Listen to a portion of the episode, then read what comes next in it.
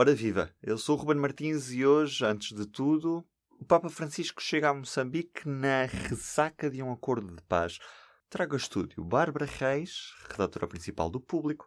Falamos sobre Moçambique, sobre a paz e sobre esta visita papal. No mês passado foi assinado o terceiro acordo de paz em Moçambique. Por que é que os dois anteriores acordos falharam? Bom, e, uh, falharam uh, porque uh, a Renamo sentiu desde o início que estava a ser prejudicada. Um, o acordo de paz assinado em 92 em Roma, o Acordo Geral de Roma, previa o desarmamento e a reintegração dos guerrilheiros da Renamo nas forças de defesa e nas forças de, de polícia uh, nacionais de Moçambique. Uh, e depois o que aconteceu é que uma parte Uh, foi integrada no exército, uh, mas o governo de Moçambique passou, a partir daí, a dar uh, importância, orçamento e força política e força músculo à polícia. E como não estava especificamente definido a reintegração da RENAM na polícia, tendo a polícia acabado por ser a força importante uh, de Moçambique e não o exército, o que acontece na maior parte dos países, a Renam, no fundo, sentiu uh, que tinha sido enganada. E a partir daí uh, criou-se este desencantamento, esta desilusão, este sentir-se discriminada e enganada, Renamo, o que contaminou os resultados das eleições, que acabaram por não ser reconhecidas. portanto, houve umas primeiras eleições, as segundas não foram reconhecidas, houve sempre denúncia de fraude eleitoral, com a comunidade internacional a confirmar que havia fraude eleitoral, e, portanto, temos um um longo processo uh, de 16 anos de guerra, que conseguiu, houve um segundo acordo, uh, um segundo cessar-fogo uh, que durou pouco tempo, Uh, e em uh, 2013, 14 começaram uh, a aparecer novos, novos conflitos, novas tensões, conflitos armados. Nunca se chamou formalmente guerra civil, ou, ou nunca se disse uh, Moçambique está de novo numa guerra civil, se chamavam tensão político-militar, um eufemismo para, no fundo, disfarçar a realidade, mas morreram pessoas, houve combates e, e, e portanto, tudo voltou para trás. Uh, e no meio disto, foi confirmado por volta de 2013 uh, que havia enormes reservas de gás em Moçambique, no norte de Moçambique. Uh, obviamente, as guerras fazem-se Uh, porque, porque há disputas de poder uh, e fazem-se por causa do dinheiro e a partir daí começou, entrou no conflito que já era muito complexo, eh, este novo fator, que é o fator da partilha uh, da, da, do dinheiro, da economia. E o que é que muda com este terceiro acordo? O que é que tem de diferente em relação aos outros? Bom, este terceiro acordo uh, nasce, já vem de trás, não vem, não, não foi assinado pelo atual presidente uh, Filipe Nyusi da Frelimo e pelo recém-nomeado líder da Renamo, um, Ossuf Momad, um, mas nasce, já vem de trás, vem uh, de uma aproximação entre o histórico líder da Renamo, Afonso Lhacama, que morreu doente um, há dois anos, uh, e a reaproximação foi feita entre estes dois homens, o Lhacama uh, e o presidente Nyusi chegaram, chegaram a um primeiro acordo e começaram. Uh, houve um momento em 2016, depois de uh, mais de 200 rondas de negociações mediadas uh, por, uh, por políticos e mediadores internacionais, entre os quais o, o ex-primeiro-ministro britânico Tony Blair e outras, digamos, estrelas internacionais, mas isso não estava a resultar. Havia uma percepção bastante clara na altura, partilhada a, a, discretamente, nunca de forma pública, havia a percepção de que não havia muito interesse para esses mediadores internacionais acelerar ou conseguir uma paz efetiva, porque a partir do momento em que houvesse uma paz efetiva e um acordo, eles deixariam de ter os seus salários uh, como mediadores internacionais, que eram bastante elevados, estamos a falar de milhares de euros para diferentes, uh, uh, diferentes mediadores.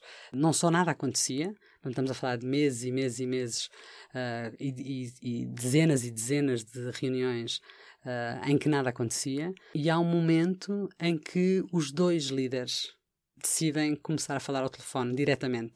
Coisa que nunca tinha acontecido em anos e anos de tentativas. Um, e isso mudou. Mudou.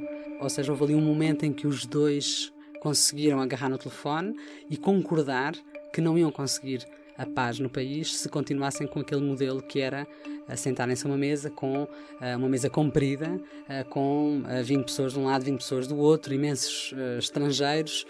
eles os dois não, está, não estariam lá, poderiam estar algumas vezes e nada se estava a conseguir avançar. E, e há de facto essa sintonia em que os dois concordam que têm que mudar a metodologia e decidem despedir os mediadores internacionais e começar a falar os dois ao telefone sozinhos, um diretamente um com o outro. A proximidade num período eleitoral, agora neste mês de outubro, acabou por acelerar as coisas? Sem dúvida. Tu, este, esta reaproximação já aconteceu há algum tempo. Uh, portanto, já foi em 2016, conseguiu-se na altura um, um primeiro cessar-fogo, uh, pouco antes do Natal.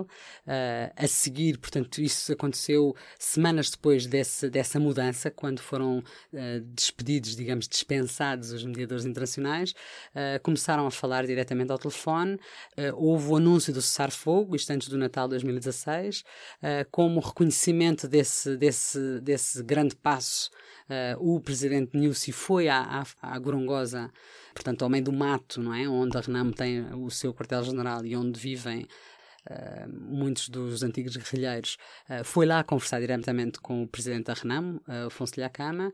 Um, a seguir a isso houve um, um prolongar do cessar-fogo por mais de 60 dias. A seguir a isso foi anunciado um terceiro cessar-fogo, dessa vez sem prazo, sem data.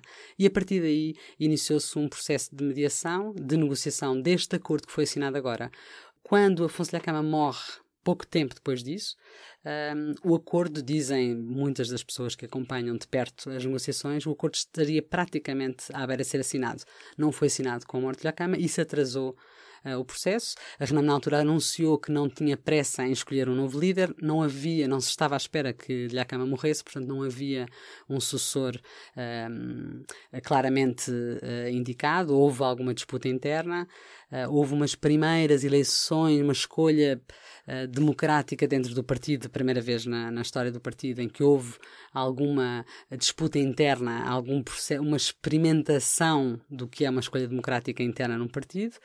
Um, e foi escolhido um novo líder. E, e, agora, há relativamente pouco tempo, reiniciaram Uh, ambos, não é? Portanto, o, o, o Osuf Mohamed uh, e o presidente Niusi reiniciaram o que tinha ficado uh, por finalizar e conseguiram acabar. Porque agora, justamente, há clara percepção uh, de que uh, estas eleições que, que, já estavam marcadas, não é? eleições de 15 de outubro, uh, que são muito importantes porque vão ser escolhidos em simultâneo o Presidente, o Parlamento e, pela primeira vez na história de Moçambique, os governadores das 10 províncias de, de, Moçambique, há clara, havia a clara percepção de que sem um acordo de paz, estas eleições não serviriam para nada, não seriam reconhecidas. A Renamo provavelmente ou não participaria nas eleições, ou se participasse nas eleições não reconheceria os resultados, e portanto era apenas um prolongar do, deste impasse, desta tal tensão, este tal conflito,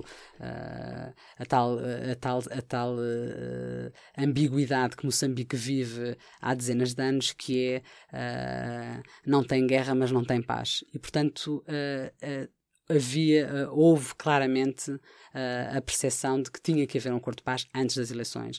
Estas eleições vão ser muito interessantes uh, porque, pela primeira vez, um, os governadores vão ser eleitos pelo povo.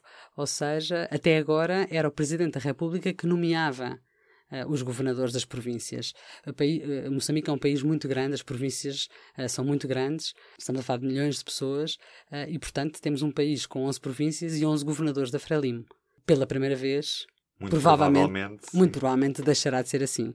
Há, há diferentes especialistas que fazem cálculos um, fazem os seus cálculos, mas há mais ou menos a, a, a unanimidade em relação ao, ao cenário um, em que uh, a Frelimo não tenha três uh, das províncias. Papa Francisco chega nesta quarta-feira a Moçambique. É uma visita histórica, especialmente porque acontece neste, neste contexto. O que é que podemos esperar da visita do Papa? Bom, o Papa, eh, naturalmente, por causa da, da proximidade com as eleições, há, há, eh, o setor católico eh, já fez saber que a visita do Papa pode ser interpretada como uma espécie de bênção ao acordo de paz.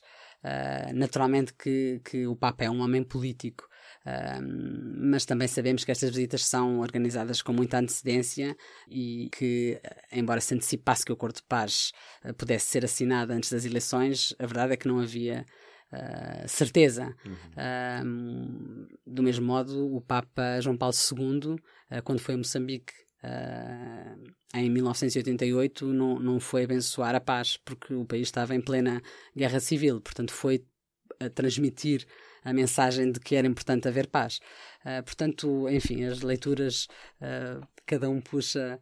Uh, puxa, faz a leitura para, para aquilo que quer transmitir, mas o Papa, quer dizer, vai a Moçambique, esta é a segunda vez que o Papa vai à África, e, e, vai fazer no fundo ali uma linha, uma linha reta, porque vai a Moçambique, a Madagascar e às Ilhas Maurícias. Portanto, se olharmos para o mapa, uh, são, são três países que são em linha reta muito próximos uns dos outros, da mesma forma que antes uh, foi ao centro da África e visitou também três países vizinhos.